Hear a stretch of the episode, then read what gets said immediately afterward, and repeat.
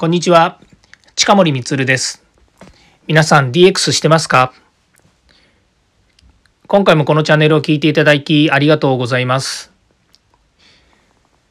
今日はデジタルトランスフォーメーション DX への転換に向けた合意形成についての話をですね、したいなというふうに思っています。で今までデジタルトランスフォーメーションについてですね、えー、デジタルというキーワード、まあ、デジタル化するっていうですね、えー、企業がどういうふうに変革していくのかとか、えー、企業においてのですね、え、DX が果たす役割こういったものをですねお話ししていく中でですね、まあ、一つはまあ、会社としてのですね付加価値を上げていくということで、えー、生産性を高めていくですとかそれからコストダウンをするこういった部分にですね、えー、DX をうまく活用していくデジタル化を使うっていうデジタル化を使うというかデジタルを使うというようなことについてお話ししたと思うんですね。でもう一つの軸としてやはり新規ビジネスを作っていくということで、えー、自分の会社のえコアビジネスですねこういうものをうまく活用して、え新しいソリューションを作っていったりとか新ビジネスを立ち上げていくということですね。まあ、これあのやっていくとですね、まあ、実際には例えば製造系の会社がですねサービスを作っていくとサービスっていうのは例えば、えーと、ウェブサービスとかですねアプリケーションサービスっていうものを作っていくとですねどうしても製造コストを管理するような、えー、ものをですね主体に管理していくっていうですねビジネスモデルとそれから、えー、開発者が新しいサービス機能をですねどんどん作っていくっていうですね人が中心になって、え、開発をしていくっていうですね軸まあ、軸コスト管理とですね全くこう相入れないところが出てきてですね、まあ、実際に、え今までのケースで言ってもですね企業が製造系の会社からサービス系の会社をですねバイアウトして、え新しい会社を作ってですねそこで、え新規事業を作っていくと新ビジネスを立ち上げていくっていうことをですね今まで経験をしたりですね周りでそういうことが多く起こっています。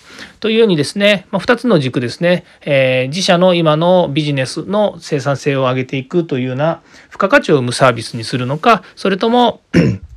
まあ、新しいビジネスを作っていくということでイノベーションを起こしていくというような軸があるんですけども、まあ、これはですねあの DX という流れの中で言えばあのどっちを先にやるとかどれがいいとかっていう話ではなくてその自社ですね、えー自社例えば会社であればですね自分たちの会社の DX って何ですかっていうですねそういうま問いに対してこれこれこういうことをしていきますというのがあの選択の一つかなというふうに思っています。まあ、その中でですねやはり理解いただきたいものとしてということとあと誤解があるっていうことについて少しお話をできればなというふうに思っています。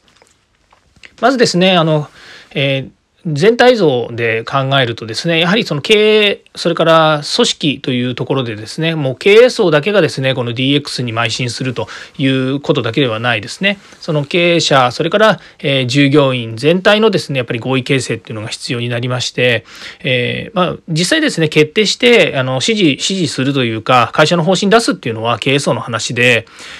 例えばその経営者がですね自分のところのあのある経営企画室とか捕まえてですねよしじゃあ DX やろうと思うんだけど君たちで考えてくれなんていうのはですねなかなかやっぱりありえない話でやっぱり経営経営自らがですねデジタルのことをやっぱり理解してそして、えー、DX をするためにですねどの事業部門で、えー、どういうことをやっていくのかっていうのはですねまさにその経営の、えー、幹部一体となってですね、えー作っていかなければいけない話であります。ただそれを実行するのはですねやはりそこの部門であり従業員でありみんなでですね、えー、その形にしていくということになりますので、まあ、勝手に誰かがやればいいやという話ではありません。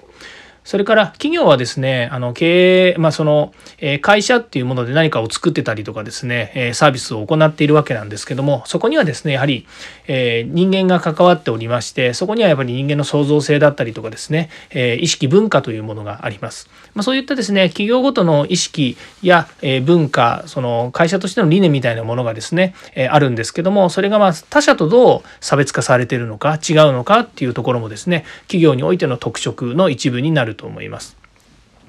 それと、えー、まあ、現場に行くとですねやはりその生産性だったり信頼性を担保するためにですね、えー、日々、えー、例えば、まあ、私の時代で言うとですね QC サークルっていうのがありましてですねあの改善活動っていうのをですねもうコツコツとやってたわけなんですけども、まあ、そういったところにですねエンジニアリングだったりとかですねそのエンジニアリングシステムズというものがありまして、ま、それをですね、え日々ですねあの探求しているわけなんですね。そこにはもう知識経験というものがですね非常に多く蓄積されていくわけなんですが、まあ、こういうノウハウはですねもうその DX というよりもですねやっぱり、えー、もう何でしょうねもう蓄積された H をですね、まあ、どれだけ会社としてですね担保していくのかっていう部分に他ならないんですよね。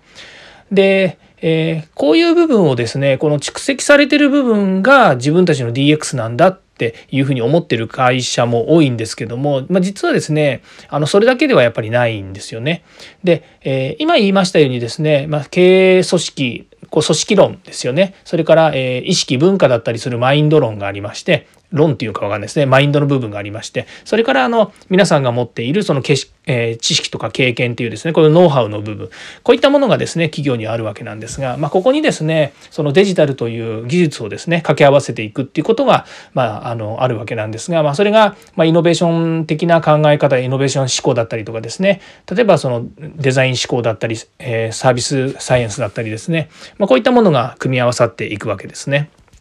で、技術的な要素なので、何か技術を入れればいいということではなくて、その新しい技術を使った時に、それを、ま高速にですね、えー、高速に、え、スピード感を上げてですね、えっ、と、自社に取り入れていくっていうことで言うとですね、その、例えばプログラミング的思考だったりとかですね、そういったものが、あの、重要になったり、それからアジャイルとかですね、そういったものも、あの、取り入れていくっていうこともあるんですけども、まあ、こういったあの、えー、キーワード的にですね、わからないものはですね、またちょっと、えー、ググってみていただければいいかな。うん、ググるっていうのもサービス名のような気もするので、辞書で調べる。うん、だからといって紙の辞書調べてもしょうがないなと思いますけれども、まあ、調べていただければというふうに思うんですね。で、えー、その技術系なところで言えば、えー、今普段からよく言っているその IoT とか AI とかですね、それから、えー、技術的な部分だったりですね、こういったものはみんな、あの、テクノロジーのでの文脈で、えー、気づかれるかもしれませんけどもそういったその技術とか技能ですねこういったものをですね持ってる会社だからこそですね DX しやすいし、え、新しい、え、イノベーションが生まれるような素地を持っているというふうに考えてもいいと思うんですね。ま、今あのまるっとですね企業が持っているいろんな、まあえー、これまであの貯めてきたですね知識とか経験とかですねそれから文化とかっていうもの